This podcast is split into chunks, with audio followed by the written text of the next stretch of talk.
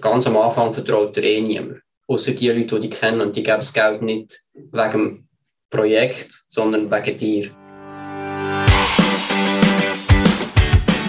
Hallo und herzlich willkommen zum Mach dein Ding Podcast. Erfahre von anderen Menschen, die bereits ihr eigenes Ding gestartet haben, welche Erfahrungen sie auf ihrem Weg gemacht haben und lade dich von ihren Geschichten inspirieren und motivieren, um dein eigenes Ding zu machen. Mein Name ist Nico Vogt und ich wünsche dir viel Spaß bei dieser Folge vom Mach dein Ding Podcast. Mit meinem neuen Podcast-Partner, der Baluas, habe ich im Juni ein super Angebot für alle Gründerinnen und Gründer. Wenn du in den letzten drei Jahren gegründet hast oder kurz vor der Gründung stehst, bekommst du nämlich vom TCS eine kostenlose und unverbindliche Rechtsauskunft bei einem Jurist. Anmelden kannst du dich jetzt auf baluas.ch slash Rechtsauskunft. Ich wiederhole baluas.ch slash Rechtsauskunft. Herzlich willkommen zum heutigen Interview. Meine beiden heutigen Interviewgäste sind Robin Muster und der Aurelio Peruca. Sie sind Mitgründer von Splint Invest, eine App, die alternative Investments ermöglicht. Was sie genau machen, erzählen sie aber gerade selber. Heute zusammen, schön sind ihr da. Ja, Robin, erzähl doch du gerade mal, was ist Splint? Ja, Splint äh, ist die Plattform für alternative Anlagen. Alternative Anlagen sind beispielsweise äh, seltene Whisky, also Whiskyflaschen, Whisky-Casks, äh, ganze Weinportfolios aber auch und äh, also Sachen wie beispielsweise Luxusuhren. Oder? Also das, machen, äh, die, das macht die Welt von der alternativen Anlagen aus, aber das ist natürlich sehr, sehr äh, äh, groß. Oder? Also, man kann sich das so vorstellen, es gibt äh, so die regulären Investments, das sind Sachen wie ETFs, äh, Aktien, Obligationen und so weiter. Und alles, was abseits von diesen Märkten stattfindet, so Sachen wie eben das, was ich aufgezählt habe, und auch Private Equity, mhm. ähm, das ist nachher das zählt zu der Welt von der alternativen Anlagen. Und mit Sprint Invest ermöglichen wir äh, die Teilnahme an diesen äh, alternativen Anlagen schon ab 50 Euro. Okay, spannend. Jetzt in den letzten Monaten und Jahren ist ja das Thema NFT mega aufgekommen oder auch ja, etwas, was ich nur gehört habe, selber gar nicht interessiert bin, aber so Sammelkarten. Gehört auch so etwas ähm, ins Blind rein oder sind ihr eher auf dem Oldschool alternativen Markt tätig? Ja, es ist ja so, also grundsätzlich, wenn wir einfach eine Plattform sein oder wo sich keiner Anlagekategorie verschließt oder kategorisch ablehnt, aber jetzt im Fall von NFTs, wo es doch ein anderer äh, Investment Case ist, oder? Also jetzt, äh, wenn man jetzt in eine Uhr investiert oder in ein äh, schon diversifiziertes Weinportfolio beispielsweise, oder das sind, das sind halt eher die, die physischen Anlagen, ähm, äh, würde man auch entsprechend darauf hinweisen, hey, das ist jetzt ein NFT, ähm, kann durchaus Sinn machen, aber es ist äh, doch ein bisschen äh, das Risikoverhältnis oder ist äh, doch noch anders und entsprechend würde man nachher äh, das so vermerken. Okay. Aber aktuell gibt es noch keine NFTs hier. Ja. Und auch keine Sammelkarten. Es ist sicher ein cooler Case, aber es geht in die gleiche Richtung, wie Robin schon erwähnt hat. Für uns ist eigentlich wichtig, dass die Anlagen, die wir auswählen, extrem etabliert sind und äh, sehr viele Datenpunkte generiert haben in der Vergangenheit. Und wir, wir nennen das Track Record, also dass es irgendwo eine Historie hat. Und bei Sammelkarten ist das mega schwierig. Also ist ein cooler Case, ich persönlich finde es auch spannend, aber eben, wie der gesagt ein ganz anderes Risikoprofil von der Anlage. Okay, ja, und da müsst ihr wahrscheinlich gerade am Anfang aufpassen, dass ihr da die guten Sachen auswählt, die ihr auf der App habt und nicht Sachen, die nur gerade abstürzen, oder? Wie muss ich mir jetzt da vorstellen? Du hast gesagt, ab 50 Franken kann ich investieren, aber eben, äh, ich nehme jetzt mal an, so eine Weinkollektion oder eine Luxusuhr kostet ja deutlich mehr wie 50 Franken oder Euro. Mhm. Was gehört mir denn ganz genau am Schluss? Ja, also am Schluss vom Tag äh, ist es so, oder also es blind, um das kurz zu erklären, bevor wir äh, die Frage äh, tackeln, oder das blind äh, äh, ist quasi äh, unsere Kreation von einem, von einem Namen für einen Anteil. Oder? Also, äh, was wir machen ist, du kannst partizipieren an der Wertentwicklung von einer gewissen Anlage äh, und du kannst eben die anteilsmäßig beteiligen. Also du bist wirklich Besitzer äh, von, von dieser Anlage. Und was wir eben machen, in dem Sinne ist ja, wir splitten äh, die Anlage, machen Anteil daraus. Mhm. Und also so, so ein Splinter oder so eine kleine Fraction quasi, ähm, das ist nachher namensgebend gesehen für unsere Plattform. Also du kaufst Splints äh, okay. von Anlagen, aber ab 50 Euro. Äh, und du kannst nachher eben partizipieren an der Wertentwicklung. Okay, jetzt kaufen ihr oder ich einen Teil von einer speziellen Rolex, die am Wert gewinnen mhm. Kann ich denn die ja nicht einfach wieder verkaufen? Ich kann nicht sagen, hey, das Zahnrädchen gehört mir, ich will jetzt mein Zahnrädchen verkaufen, sondern das geht ja dann wieder nur als Ganzes. Muss ich mich denn da jeweils mit allen anderen Investoren irgendwie kurz schliessen und man sich gemeinsam entscheiden, irgendwann jetzt verkaufen wir da? Oder wie läuft das ab? Nein, also in dem Moment, wo du eigentlich dein Miteigentum erwirbst, trittst du gleichzeitig all deine Rechte als Eigentümer ab an uns bzw. unsere Experten. Ähm, das bedeutet, dass unsere Experten und wir nachher entscheiden, wenn der richtige Zeitpunkt ist, um die Uhr oder der Wein wieder zu verkaufen auf dem Sekundärmarkt. Wir machen das aber sehr systematisch. Das heißt, bevor du investierst, wird dir klar kommuniziert, was der Anlagehorizont ist. Also zum Beispiel jetzt bei einer Rolex-Uhr, hm, wo Jahrgang 2021 hat, sagen wir, hey, die halten wir fünf bis sieben Jahre. Und dann weißt du, aha, wenn ich jetzt hier Miteigentum erwerbe an dieser Rolex-Uhr, kann ich zwischen fünf bis sieben Jahren mit dem Return rechnen. Das ist so ein bisschen der Hauptmechanismus. Mhm. Und was du aber jederzeit kannst machen, ist, du kannst die Anteil, die Blind, auf dem Handelsplatz mit anderen User handeln, also verkaufen. Dort ist es einfach so, dass du halt davon abhängig bist, ob jemand die Anteile kaufen will. Okay, jetzt sind sie wieder am Bohren. Ähm, man hört es ganz leicht. Wir haben das Interview aber schon erneut gestartet. Das ist nicht mehr so schlimm wie vorher. Ich glaube, wir ziehen es jetzt durch. Aber bei euch wird gebaut. Das gehört halt dazu. Ähm, macht nichts. Okay, also, dann weiss ich von Anfang an, wenn das jemand verkauft wird und ihr habt aber den eigenen Handelsplatz. Wie liquid ist der im Moment schon? Also, weißt du, wie wahrscheinlich ist da die Wahrscheinlichkeit, sehr eine gute Frage, dass ich auch einen Käufer finde für das. Haben ihr da schon genug Nutzer, wo das gegenseitig handelt, oder ist das eher eine Zukunftsvision? Nein, also Stand heute hätten wir definitiv noch nicht genug Nutzer, damit das funktionieren mhm. Wir sehen anhand von Konkurrenten und ähnlichen Produkten, dass es rund 5.000 bis 10.000 aktive User braucht, dass man pro Monat einen Handelstag organisieren kann. Mhm. Also unser konkreter Plan sieht so aus, dass ab dem Moment, wo wir 5000 Benutzer haben, ähm, einen Tag pro Monat definieren, wo gehandelt wird.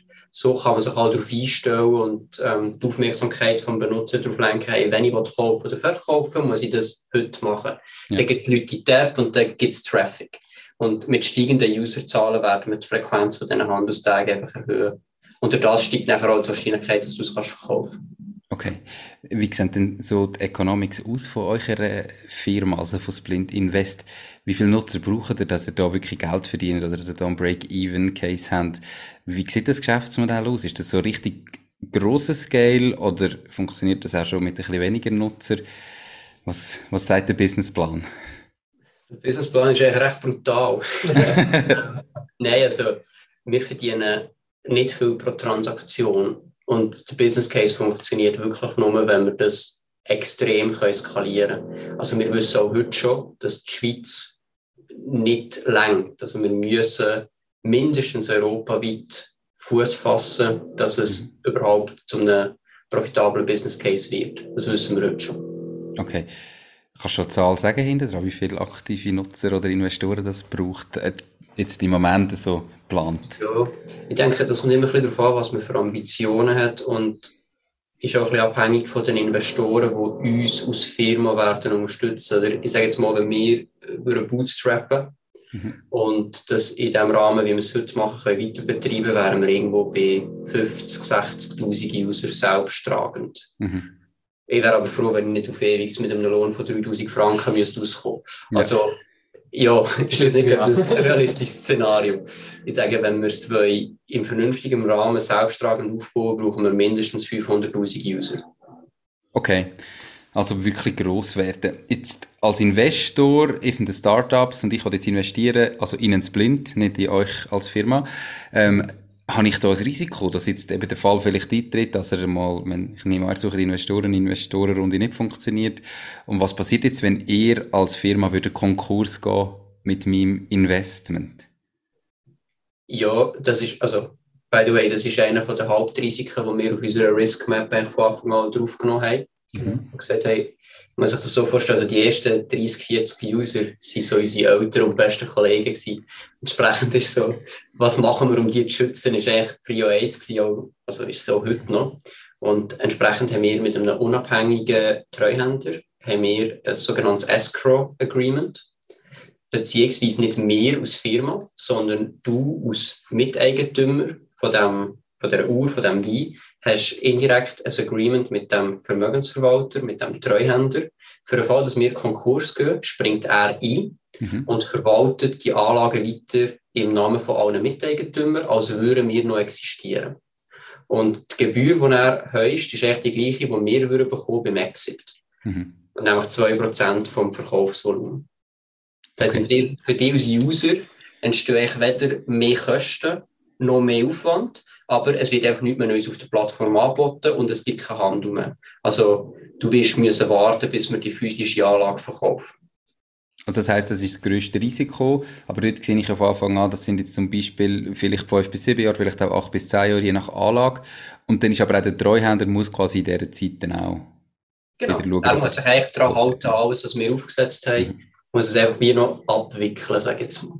Und also ganz ehrlich, ähm, unsere Zeit, die wir ja privat können investieren können, hat nichts mit der Situation von unserer AG zu tun. Mhm. Also wir würden nachher nicht aufhören, uns darum zu kümmern, dass es funktioniert und abgewickelt wird, sondern wir würden das genau gleich weiterziehen. Ja. Das ist, ist, glaube ich, ein persönliches Anliegen. Auf jeden Fall. Ähm, bevor wir noch mal ein bisschen genauer auf die Splint-Sachen eingehen, ähm, wollte ich von Aussage von dir zurückkommen. Du hast gesagt, äh, mit 3000 Franken im Monat willst du jetzt nicht ewig müssen leben Vorher habt ihr ja äh, bei PwC geschafft und ich kann davon sehr gut verdient, äh, gute Jobs gehabt. Was hat euch dazu gebracht, dass ihr trotzdem gesagt habt, hey, wir gehen jetzt das Risiko ein, rühren unsere gut bezahlten Corporate Jobs her, machen euch selbstständig und ja, verdienen zuerst einmal sehr wenig. Mhm. Was sind da Gedanken dahinter? Ja gut, das war so, gewesen. also wir haben uns kennengelernt äh, über PwC, äh, haben zusammen gearbeitet und äh, ja, ist natürlich auch eine Freundschaft entstanden. Äh, auch, also wir sind ja sechs äh, Mitgründer, also wir kennen uns alle von, von PwC her. Ähm, und äh, ja, schlussendlich, ähm, wir haben uns eben äh, vor allem, ähm, oder was uns, was uns, ähm, ja, äh, was uns verbunden hat, oder ist vor allem eben auch die, die, die Leidenschaft zum Investieren. Und da haben wir immer aktiv äh, darüber unterhalten. Und nachher äh, quasi im Corona-Tipp 2020, wo das passiert ist, haben wir uns äh, konkrete Gedanken zu machen, hey, äh, eben die Situation, äh, die sieht ziemlich äh, äh, brisant aus. Was gibt es eigentlich sonst noch für Möglichkeiten abseits vom Aktienmarkt, oder? Und äh, dann haben wir das mal ein bisschen genauer angeschaut, haben uns Gedanken dazu gemacht und dann sind wir eben auf die sogenannten alternativen Anlagen gestoßen. Und was wir nachher gemacht haben, ist, wir haben äh, zwei Pallets äh, Whisky haben gekauft. Also das sind zwölf Fässer. Genau, also haben wir das Geld gebündelt, haben äh, zusammen äh, zu Irland haben wir, haben haben wir Whisky Casks gekauft, Whisky Fässer. Äh, und ja, ist super cool gefunden, eben auch, oder historisch gesehen, die Anlageklasse ist extrem spannend und eben mal etwas anderes als, als Aktien. Und eben, man muss sich überhaupt nicht verstecken äh, von, von, von, von regulären Aktieninvestments äh, oder, oder ETFs. Äh, und eben auch sehr spannend in so, in so einer Marktphase, oder? Äh, wegen der Inflationskomponente, oder dass du einen Gegenpol bekommst, äh, weil es einfach ein physisches Asset ist, eben nicht beliebig vermehrbar und so weiter. Mhm. Also ist ja die, die, die Infl der Inflationsschutz mit drin. Und äh, ja, dann haben wir da mal etwa 40'000 Euro haben wir, äh, reingebuttert äh, wo wir noch den guten Lohn haben.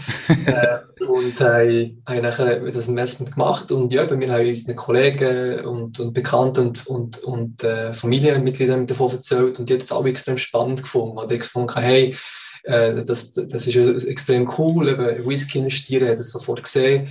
Und äh, eben, sie haben auch gesagt, hey, dass das die, die, die äh, Anlagen von der, von der Reichen oder am Schluss des Tages, das ist eigentlich nicht so zugänglich für die, normalen Leute, normalen Leute wie mir. Äh, und dann haben wir gefunden, hey Mann, das, das ist ja wirklich so. Äh, wir haben ja alles müssen zusammenlegen, um die 40.000 zu stemmen und dass wir nicht unbedingt ein Klumpenrisiko haben im Portfolio. Mhm. Äh, und nachher haben wir äh, den Gedanken mal weitergeführt und haben das einfach geprüft, oder wie sieht das aus? Also gibt es überhaupt schon Plattformen oder wir können ja Plattformen bauen, um das ja nicht nur unseren Familienmitgliedern und Kollegen zu ermöglichen, sondern generell eine Lösung schaffen in dem, in dem Marktsegment. Und so sind wir darauf gekommen. Äh, eine Zwischenfrage, was macht man mit zwölf Fässern? Muss ich mir vorstellen, dass ihr die nachher bei euch ins Schlafzimmer gestellt habt und irgendwie ein teures Nachttischchen gebraucht habt? Oder äh, muss man die noch mit einlagern, nehme ich an? Wie, wie macht man das? Ich glaube, meine Frau hat mich umgebracht, wenn ich jetzt so mit zwölf Whiskyfässer komme. ich, ich habe ich habe ein Dreivierteljahr vor Splint Invest das Gefühl gehabt, ich muss ein Hard Seltzer produzieren und habe uns schon den Keller und den ganzen Wintergarten gefüllt mit, mit Glasfläschchen. Wenn ich jetzt noch oben wäre mit so einem Whiskyfässer. Nein, nein, die, nein, die sind in Irland direkt bei der Destillerie gelagert. Also die, die bewegen sich echt gar nie. Die Destillerie füllt die ab und verkauft sie uns und lagert sie weiterhin, als würde sie sie selber besitzen. Und sie müssen sie einfach verkaufen, obwohl sie wissen, dass sie einen Wert gewinnen, damit sie quasi Liquidität haben, um wieder können neu produzieren 10 bis 15 Prozent verkaufen sie jedes Jahr vorab, damit sie so ein bisschen die Running Costs können decken und die Liquidität können sicherstellen. Sonst eben, meine, der muss mindestens 8 bis 10 mhm. Jahre lagern. Mhm. Das ist eine lange Zeit, wo das Kapital gebunden ist. Mhm. Und das ist ja nur so das Whisky-Thema, aber eben, wenn ich jetzt zum Beispiel eine Rolex kaufe und ich wirklich will, dass die an Wert steigern, dann dürfte die ja niemand anhaben gefühlt, sondern dann muss die ja wahrscheinlich super gelagert werden, darf sicher nicht verkratzt werden und so. Jetzt bin ich Miteigentümer von dem, wie funktioniert das nachher dann? Woher kommt die? Wie wird die eingelagert? Geschaut, dass sie nicht gestohlen wird, dass nicht irgendwo einfach bei euch eingebrochen wird und das geholt wird. Was macht ihr da dagegen? Also grundsätzlich, oder, der Lagerort ist immer abhängig von der, vom Investment. Wenn immer möglich, probieren wir das Zeug nicht selber zu lagern, sondern mit unabhängigen Drittanbietern, die spezialisiert sind auf das. Äh, bei Wein, Whisky ähm, ist das meistens äh, Freeport. Wir arbeiten jetzt im Moment viel mit einem in London und einem in Dänemark zusammen. Bei Uhren ist es tatsächlich aber so, dass die Lagerkosten in einem Safe in einer Schweizer Bank deutlich geringer sind als in so einem speziellen internationalen Lager. Darum haben wir bei den Uhren haben sie so gelöst, dass wir Safes mieten bei Schweizer Banken, unter anderem bei der Hypothekarbank Lenzburg oder bei der BKB und dann einfach die Uhrenpäckchen in diesen Safes lagern mhm. und auch versichern natürlich zum Marktwert. Bedingung, dass das mit der Versicherung funktioniert, ist aber ganz klar, dass sie im Safe sind. Ja. Also ist aneinander gekoppelt. Okay. Und man das ist reiner Kosten, Kostenaspekt, was einfach günstiger ist für unsere Kunden, wenn wir es so machen, als wenn wir es verschiffen, international transportieren und lagern. Die Podcast-Folge wird gesponsert von der Care for IT. Möchtest du, dass deine IT mit höchster Sicherheit, Leistungsfähigkeit und Stabilität rund um die Tour zur Verfügung steht? Mit ihren 100% klimaneutralen IT-Services kümmert sich Care for IT um deine IT- und Cloud-Infrastruktur. Proaktiv und smart zum All-inklusiv Pauschaltarif. Lad jetzt das E-Book zum Thema Cybersecurity in KMU ab unter www.careforit.ch slash mach-dies-ding und find heraus, wie du dein KMU umfassend vor IT-Risiken kannst schützen. Die Versicherungen nehmen es schon von der Lebung, dann ist es schon im Safe rein und nachher wollen sie trotzdem noch Geld zum Versichern. Ja, ich, ich frage mich manchmal schon, was das soll passieren wenn das Ding im Safe ist. Aber ja. Man muss, man kommt ja gleich nicht drum herum. Ja, ja, ja. Was, ihr habt jetzt einmal in dem Fall selber so gross in Whisky investiert. Warum sollte ich jetzt als Investor auf eurer Plattform euch vertrauen, zum Wissen, ah, das, was ihr mir jetzt hier als alternatives Investment anbietet, wird auch wirklich an Wert zunehmen? Woher habt ihr die Expertise? Also die tun wir eigentlich outsourcen. Du musst dir das so vorstellen, wir arbeiten mit, also wir nennen sie Lieferanten, man kann es auch Partner nennen, die äh, spezialisiert sind auf ein Fachgebiet. Also wir haben Partner für Uhren, Whisky, Wein, Rum und die machen nichts anderes als Investments zu beschaffen in diesem Bereich. Und das machen sie seit 50 Jahren. Also das ist extrem eine etablierte Industrie, die halt bis jetzt mit, mit individuellen Leuten zusammengearbeitet hat, die bereit waren, 5 Millionen in Wein zu investieren jedes Jahr. Mhm. Und was wir einfach machen, ist, wir sind wie ein Kunde von ihnen Sie sehen uns als eine Gegenpartei und wir wiederum tun das aber vermitteln an 100.000, 5.000, 10.000 individuelle Investoren. Wir sind eigentlich wie nur das Bindeglied. Und durch das brauchen wir die Expertise gar nicht. Also du vertraust eigentlich in der Auswahl nicht unbedingt uns, sondern einem Experten, der das seit eben 30, 40, 50 Jahren macht. Uns vertraust du eigentlich nur dahingehend, dass wir Due Diligence machen auf einen Experten, dass das auch wirklich ein Experte ist. Mhm. Und auf die Bewertung von der Anlage. Also wenn der sagt, die Uhr hat 50.000 Wert, dann tun wir mit unseren unabhängigen Datenmodell, mit privaten und öffentlichen Daten über vergleichbare Transaktionen von solchen Uhren auf Chrono 24, Auktionen, auf anderen Börsen und so weiter, die wir die Bewertung verifizieren, validieren und, und auch monatlich aktualisieren. Also das ist echt das, was uns muss vertrauen dass wir das Data Crunching richtig machen. Aber die Auswahl von der richtigen Uhr, vom richtigen Wein, da muss man am Expert vertrauen. Okay, also das sind ihr eben einfach die Plattform, die ihr am Schluss zur Verfügung stellt. Genau. Ist der Markt genug liquid? Also, eben, du hast vorher gesagt, die brauchen mal 50.000 Kunden, 500.000 Kunden. Und wenn jetzt die alle investieren Gibt es denn da genug, äh, ich sage jetzt, Lieferanten? Kannst du da immer wieder ein Whisky-Fass Luxusuhr nachliefern? Oder ist das irgendwo auch ein beschränkter Markt?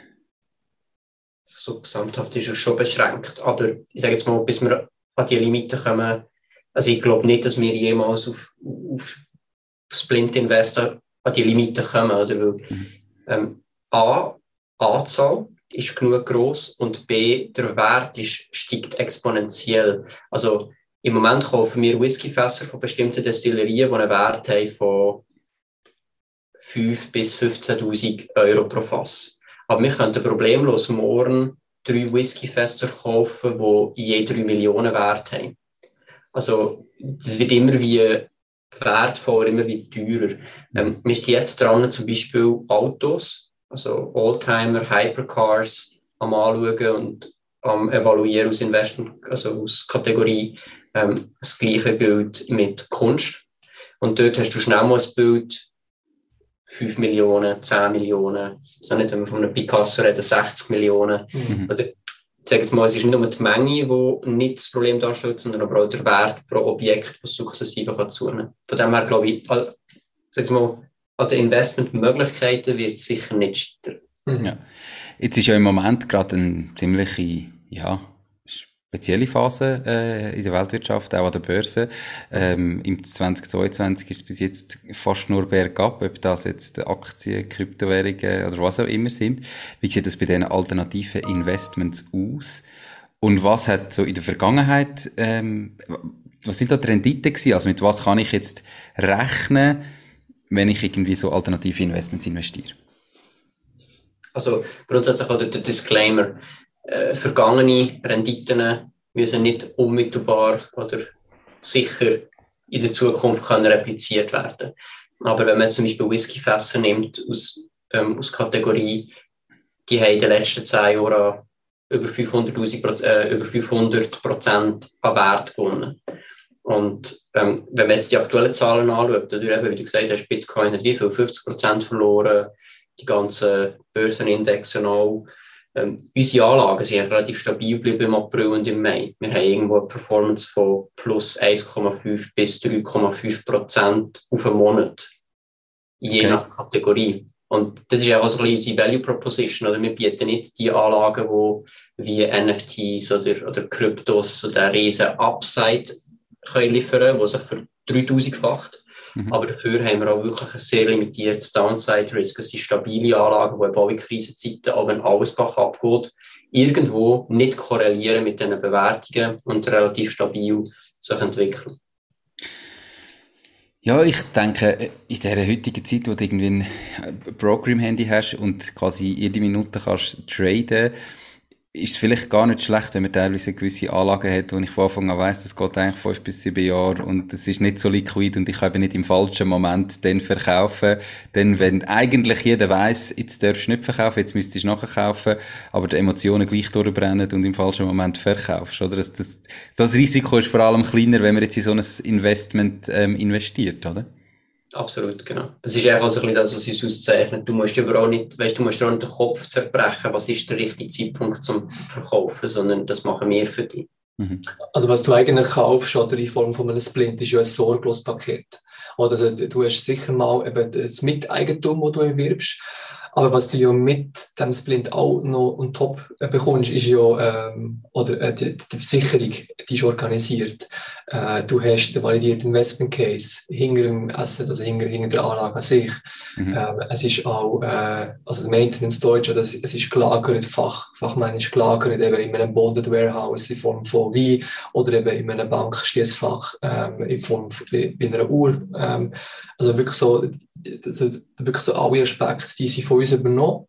Äh, und äh, du musst dich auch um nichts mehr, um nichts mehr kümmern. Mhm. Was du kannst machen, du kannst auf dem Sekundärmarkt, kannst du, wenn du möchtest, kannst die Liquidität wieder äh, bekommen, indem du das Asset verkaufst, aber es muss nicht unbedingt notwendig sein. Genau. Das ist übrigens auch etwas, was wir nicht promoten. Also wir wollen nicht, dass Blind irgendwann so eine, eine Börse wird, wo ja. die Leute spekulieren und traden, überhaupt mhm. nicht.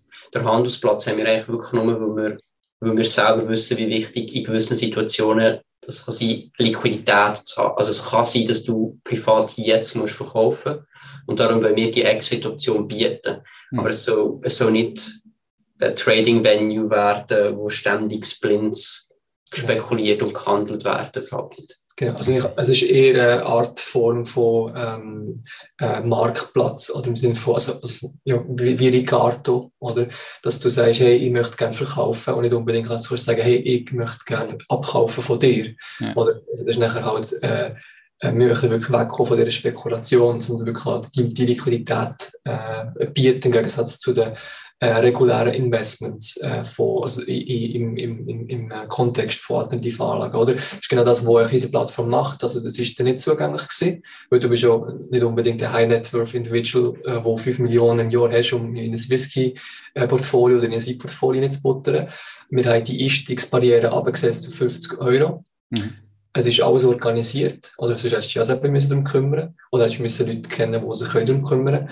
Äh, und wir haben auch den, äh, wir auch adressiert, dass es sehr illiquid ist, in solche äh, alternative Anlagen zu investieren. Ja.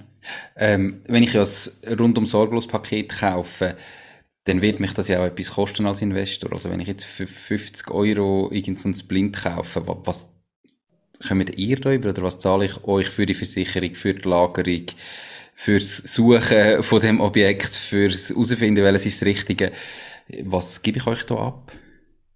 Also im Prinzip, uns selber gibst du erst Geld ab, wenn du verkaufst. Mhm. Wenn du kaufst, in diesen 50 Euro, sind je nach Anlage 40, 42, 43 Euro für die Sache. Und der Unterschied sind, wir nennen es die variablen Kosten. Lagerung, Versicherung, Instandhaltung. All das zahlst du für die ganze Laufzeit. Also wenn etwas fünf Jahre gehalten wird, zahlst du mit diesen 50 Euro automatisch die ganzen Lagerkosten für die fünf Jahre. Mhm. Das ist aber nicht für uns in dem Sinn, sondern das sind eins zu eins die Kosten, die wirklich entstehen im Zusammenhang mit dem spezifischen Objekt. Also es ist nicht pauschal. Es ist wirklich für die Lagerung von diesen sechs Weinflaschen zahlen wir bei unserem Partner so viel und das ist der Betrag, den wir weitergeben. Und okay. dann, wenn eben die Anlage verkauft wird, hoffentlich zu viel mehr, als wir es mal eingekauft haben, alle zusammen, behalten wir aus, aus Entschädigung für unsere Dienstleistungen 2% vom Verkaufserlös. Okay, wenn ich jetzt aber das Geschäftsmodell richtig äh, analysiert habe, heißt ja das, dass ihr erst extrem wieder in der Zukunft Umsätze erwirtschaftet. Genau. Müsst ihr dann das im Moment jetzt alles während Jahren vorfinanzieren? bis jetzt ja der erste, also eben, wenn du sagst fünf bis sieben Jahre oder haben die Sachen, die halt kurzfristiger sind und eins bis drei Jahre ähm, dann wieder verkauft wird. Aber dann müsst ihr ja sehr lang nur vorfinanzieren, oder sehe ich das falsch? Nein, das siehst du absolut richtig. Darum ist eine von der wesentlichen Aufgaben, die ich zum Beispiel habe, ist Investor Relations und äh, Finanzierungsrunden sichern. Weil es ist tatsächlich so, oder die nächsten fünf Jahre werden wir nicht signifikante Umsätze generieren, sondern das müssen wir, wir müssen echt Verlust finanzieren über Investoren. Mhm. Es ist auch klar, dass unser Geld für das nicht längt. Ähm, aber eben dafür werden wir später hinaus den ganzen Revenue können, können realisieren Was wir aus Zwischenlösung haben, ist natürlich, jedes Mal, wenn du auf dem Sekundärmarkt, auf dem Handelsplatz wirst verkaufen, zahlst du auch 2% äh, Transaktionsgebühr. Mhm. Aber eben, wie gesagt, das wird nicht einen substanziellen Teil ausmachen, sondern es wird vielleicht ja, ein Revenue Stream, mhm. aber sicher nicht der wichtigste. Okay. Ähm, du hast vorher gesagt, so ab 5.000 bis 10.000 Kunden kannst du wirklich so einen Tag ähm, pro Monat organisieren, wo der Handel stattfindet. Wo stehen ihr heute? Also, wann haben ihr überhaupt wirklich lanciert und gestartet und wie viele Kunden haben ihr denn heute? Also, angefangen haben wir schon ein Zeitchen, sage jetzt mal ab November 2021 ist in den App Stores verfügbar gewesen, für alle, nicht nur für Family and Friends. Und jetzt äh, sind wir bei rund 3000 Accounts, also Leute, die sich angemeldet haben, verifiziert haben. Und ich sage jetzt mal, unser Ziel ist eigentlich, dass wir Ende Q3 können anfangen, den Handel zu ermöglichen. Mhm. Spätestens auf Ende Jahr. Von diesen 3000, die sich einmal angemeldet und verifiziert haben, wie viele davon haben effektiv schon investiert? Also einisch etwa 1000. Mhm. Ähm, ein Splint, zwei Splint, drei Splint, vier Splint. Und mehrmals, also zwei oder mehr Transaktionen, sind es, glaube ich, 300 und etwas. Also etwa ein Drittel von denen, die gekauft haben. Okay. Und da sind ihr im Plan mit dem, was ihr gerechnet habt? Oder ist das viel schneller gegangen, wie ihr es gedacht hättet? Oder sind ihr ein bisschen hinter nachher? Also, ich würde sagen, weiß nicht, mein Paar hat immer gesagt, weißt, egal was du dir für ein, für ein Ziel setzt, egal was du für einen Businessplan machst, gang davon aus, es geht dreimal so lang. Und ich denkt, wieso? Ich kann doch planen. Wieso? und, und jetzt würde ich sagen, ich sehe schon, woher es kommt. Also, okay. nein, also, ey, wir, sind mega on track, wir sind mega happy mit, die, mit der Entwicklung des Unternehmens. Ähm, aber also unsere Annahme über die Userzahlen und die Entwicklung der Userzahlen hast du auch ja. Aber es ist glaube okay. Also. Ja, okay. Äh, wie gönnen ihr denn jetzt neue Kunden ganz konkret? Also eben, ich glaube, es ist ja wahrscheinlich zumindest, bis es einmal etabliert ist und bekannt ist, ähm, braucht es ja schon sehr viel Überzeugungsarbeit oder ich sage jetzt äh, Aufklärungsarbeit und so weiter. Was heißt das? Was ist genau das Risiko? Wie funktioniert das? Ähm, wie gönnen ihr da neue Kunden? Wie bringen ihr das an? Also ich würde sagen, das ist sicher unsere Kernkompetenz. Mhm. Darum haben wir uns auf Stärke geholt durch Fabian. Mhm. Ähm, aber der mächtigste Kanal im Moment, um neue Kunden zu gewinnen, ist eigentlich das Weiterempfehlen von bestehenden Kunden. Also im Schnitt tut ein Kunde drei Kunden, also tut ein Kunde tut im Schnitt an drei Kunden die App weiterempfehlen. Mhm. Das heisst, man, man, kennt das ja noch so ein bisschen aus der Covid-Zeit, so der R-Faktor. Ja. der, ist, der ist bei uns mega hoch.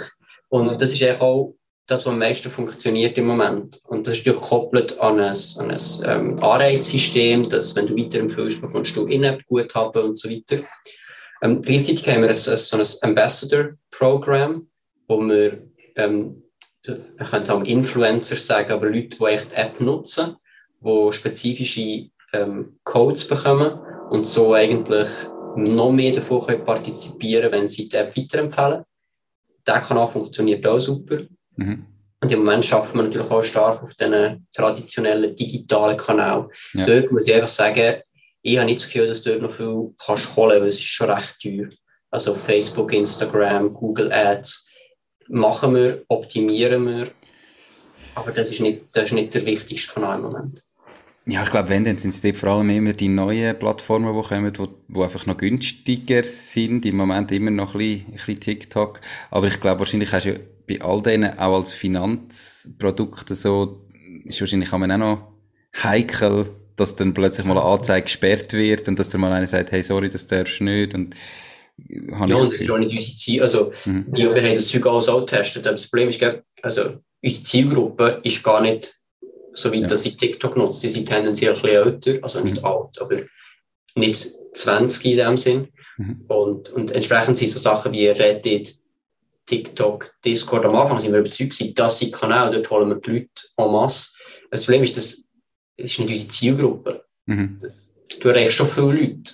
Und ja. wir haben auch gemerkt, dass wir relativ viele Downloads können generieren können. So. Das ist kein Problem. Aber die konvertieren einfach nicht. Payroll Plus zahlt die Löhne von deinen Mitarbeitenden und Freelancer. Mit Payroll Plus verliert deine Firma nie mehr Geld, Zeit und Nerven, wenn du die Löhne musst zahlen Anstatt die Löhne an deine Mitarbeitenden und Freelancer direkt selber zu zahlen, überweisst du Gesamtlohnkosten an Payroll Plus und bist dann alle Arbeiten rund um den Lohn los. So profitierst du auch von den Versicherungen und Pensionskassen von Payroll Plus. Payroll Plus zahlt die Löhne, die AHV, Kinderzulagen, Quellensteuer und, und, und. Die Lösung gibt es auch für Freelancer und Privathaushalte. Ich bin übrigens selber Kunde von Payroll Plus und kann es wirklich nur empfehlen. Hast du mit Löhnen zu tun, musst du auf payrollplus.ch schauen. Okay. Oder, oder zumindest noch nicht. Du hast das Influencer-Programm äh, gesprochen. Da bin ich ja perfekt. Ähm, wie könnte ich jetzt, also ich habe gar noch nicht investiert damit, muss ich absolut zugeben. Ähm, ich lasse mir das an, das für mich aber extrem spannend. Wie könnte jetzt ich davon profitieren, dass wenn jemand lost und sagt, er investiert jetzt da mal etwas, dass ich etwas von dem Interview noch habe?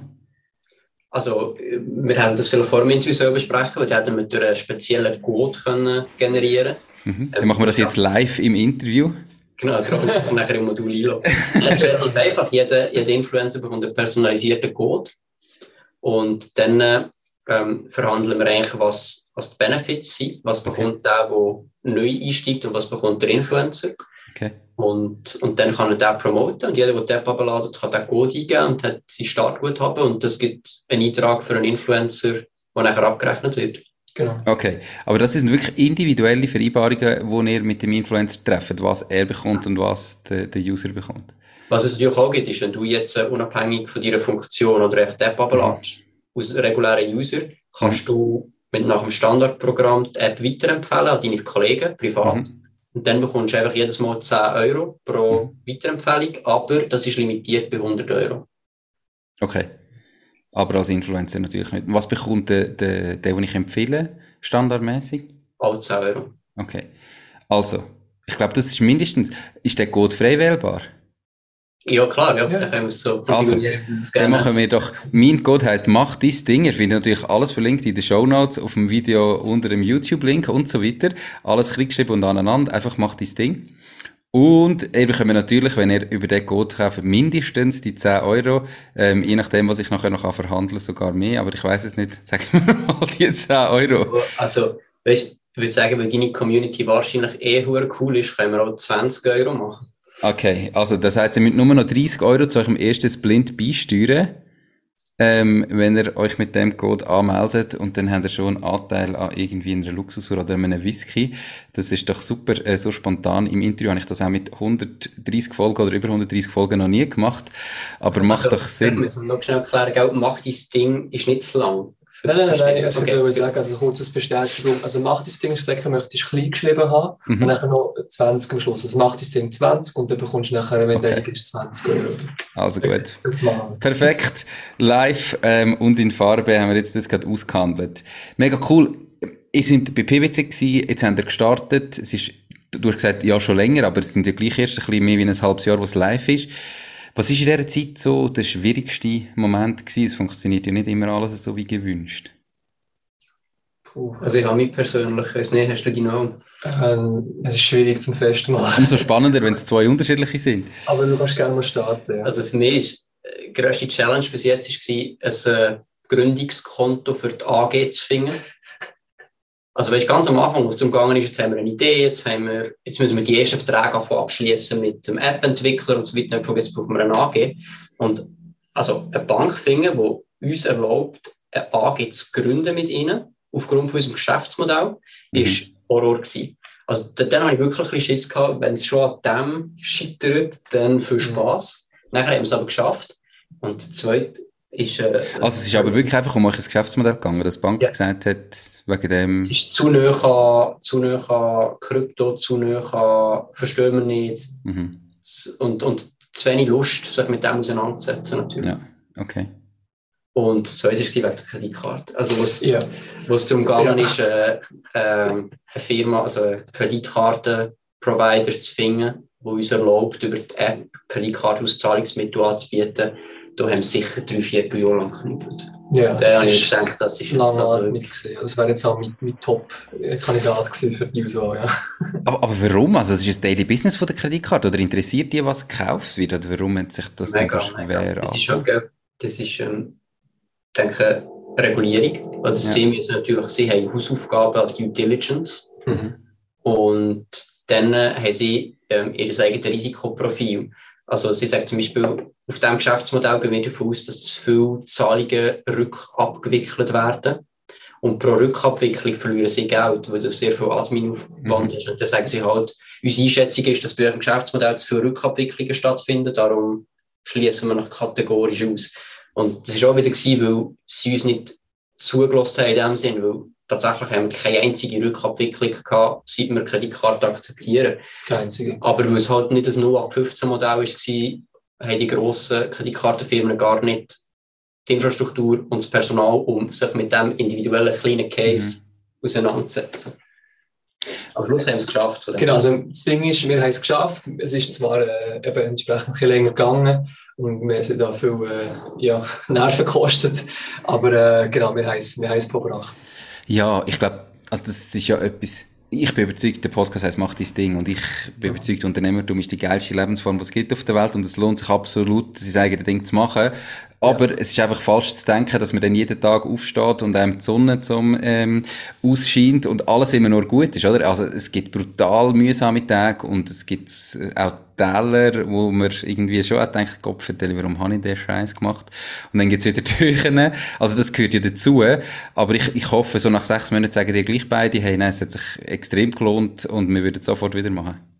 Ja, auf jeden Fall, ja. Also, man ist natürlich auch, äh, äh, also es ist, es ist eine once in a lifetime opportunity, oder? Also mhm. allgemein sein eigenes Business können voranzutreiben, aber auch in dieser Konstellation mit dem Team können oder day to day äh, miteinander arbeiten, oder? Es mhm. ist extrem bereichernd.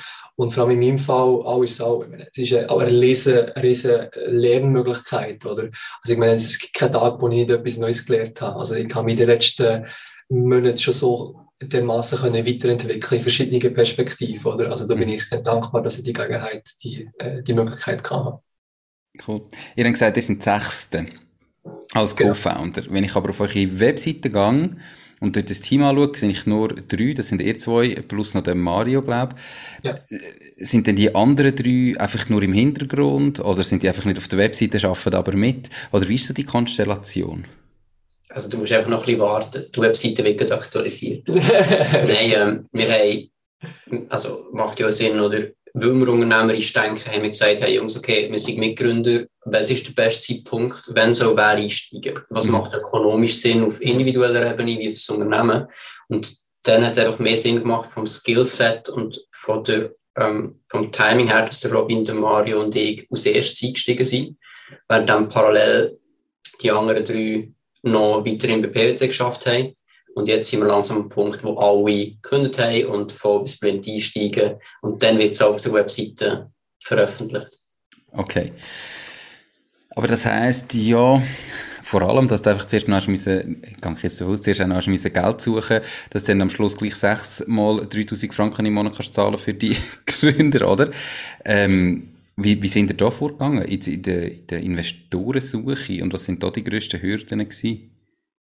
Also, nur so als Disclaimer, es ist nicht wirklich darum gegangen, Investoren zu finden, damit sie einsteigen, sondern es war wirklich eine Timing-Frage. Mhm. Weil wir haben gesagt, es bringt ja auch nichts, dass unser CTO, der mit einem Tag konzeptioneller Arbeit pro Woche seinen Beitrag voll und ganz kann leisten kann, seinen Job bei PwC kündet und dann vier von fünf Tagen mit uns zusammen im Büro hängt und Kaffee trinkt. Mhm. Also, das ist mehr so der Aspekt. Aber bei der Investorensuche war es eigentlich schon so gewesen, dass wir frühzeitig angefangen haben und vor allem am Anfang unser privates Netzwerk genutzt haben. Mhm. Also, ich glaube, es ist auch, meine, mein Learning ist eigentlich, dass ganz am Anfang vertraut dir eh niemand. Außer die Leute, die dich kennen und die geben das Geld nicht wegen dem Projekt, sondern wegen dir weil sie mhm. an dich glauben und, und wissen, wenn sie dir Geld geben, machst du etwas Schlaues damit. Und wenn nicht, dann hast du wenigstens das Beste gegeben. Und mhm. das habe ich immer ganz Angst vorgestellt. Ich denke, das ist sehr viel formeller, institutioneller und mehr auf, auf Case orientiert und weniger auf Person. Ist wahrscheinlich doch mega abhängig, in welcher Phase das bist, oder nicht? Ja, wenn du die erste genau, Idee also hast. Ganz am Also, Anfang meine ich so, Ja. jetzt bei uns, wo es darum gegangen ist, haben wir einfach zwar eine App, 50 Kunden und sehr viel Fantasie, wie sich so entwickeln.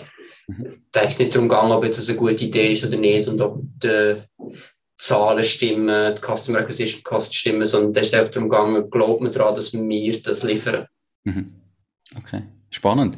Wir kommen doch langsam zum Abschluss. Schließlich ähm, äh, müssen wir alle weiter und es hat sich ein bisschen verzögert, weil wir noch müssen den Raum wechseln, was ihr natürlich zum Glück gemacht habt. Mega spannend. Ähm, jetzt, wenn ihr euch überlegt, ähm, Zuhörerinnen und Zuhörer sind Leute, die entweder bereits ihr eigenes Ding machen oder ähm, sich zumindest überlegen zu starten. Was ist so jeweils das größte Learning aus eurer Zeit als Unternehmer jetzt in, in den letzten Monaten und Jahren? Also ich würde sagen, also ich meine, ich habe mich auch schon vorgängig immer wieder dafür interessiert, oder mal äh, mein, mein eigenes Ding zu machen, oder? Mhm. Und da kommt natürlich auch immer äh, wieder das Gleiche, äh, also wird immer wieder das Gleiche gesagt, hey, äh, es ist sehr äh, äh, zeitintensiv, oder? Und auch, äh, man muss auch Nerven haben und so. Ähm, und wir haben vorher schon viel geschafft und auch gern geschafft, aber es ist halt schon eine, eine ganz andere Situation, wenn du wirklich selbstständig bist. Genau. Aber es macht extrem viel Spaß, oder? Das, ich meine, das, das muss man ganz klar sehen. Es ist zwar für ganz andere Verantwortung, die man hat, aber äh, und entsprechend auch äh, intensiver, aber umso mehr Spaß macht es. Okay, aber also das heißt, der, der Zeitaufwand ist, ist schon enorm, habe ich das ist so Quintessenz daraus, oder? Ja, durchaus. Okay, Ja. ja. Und ich glaube, was, was ich gelernt habe und was glaube, mir mega hilft, ist, dass ähm, einfach die Emotionen bewusster managen. Also so die Ups und Downs, die du angesprochen hast, die hast du einfach wirklich nicht, wenn du jemand angestellt bist. Du regst dich vielleicht punktuell mal auf oder so, aber es ist nicht so extrem in den Peaks.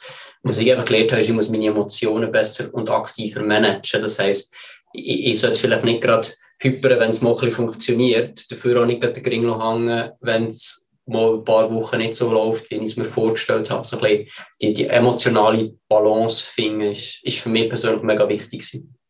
Und wie konkret machst du das? Also hast du einen Tipp, wie man das äh, anbringt? Also ich, ich, mein persönlicher Tipp ist, sich einen Hund zulegen. Okay. das Beste. Also, jetzt also das habe ich schon vorher, also jetzt unabhängig von, von Splint Invest, seit wir einen Hund haben, habe ich das Gefühl, ist alles viel, viel einfacher, weil egal wie gestresst bist, egal wie hässig bist, egal wie belastet du bist, in dem Moment, wo du heimkommst und mit dem Hund spielst, mit dem Hund gehst laufen, hast du so einen kurzen Moment, wo dir alles andere egal ist. Und das holt mich persönlich immer wieder zurück und dann erscheint alles viel weniger schlimm. Okay, das ist bei äh, mir der Sohn in dem Fall. Ich denke, ich denke, Kinder können einen sehr ähnlichen Effekt haben, genau. Okay, außer dass du nicht raus musst, wenn es jetzt noch schifft und scheiß Wetter ist, kannst du mit dem Kind daheim bleiben und spielen. Ja, voll. Das Scheiß ist einfach halt, weißt du, ein Hund kannst du suchen tun. Ein Kind, das ist nicht ganz so einfach. Definitiv. Nein, logisch. Alles gut. Hey, merci vielmal für eure Zeit. Ähm, merci vielmal für das unkomplizierte Erstellen von äh, meinem Code. Also das nochmal zum Sagen, hey, jeder, der bis jetzt gelost hat, der wird sicher wollen, mal einen Splint holen. Macht dieses Ding alles klein macht dieses Ding 20, alles klein geschrieben, zusammengehängt.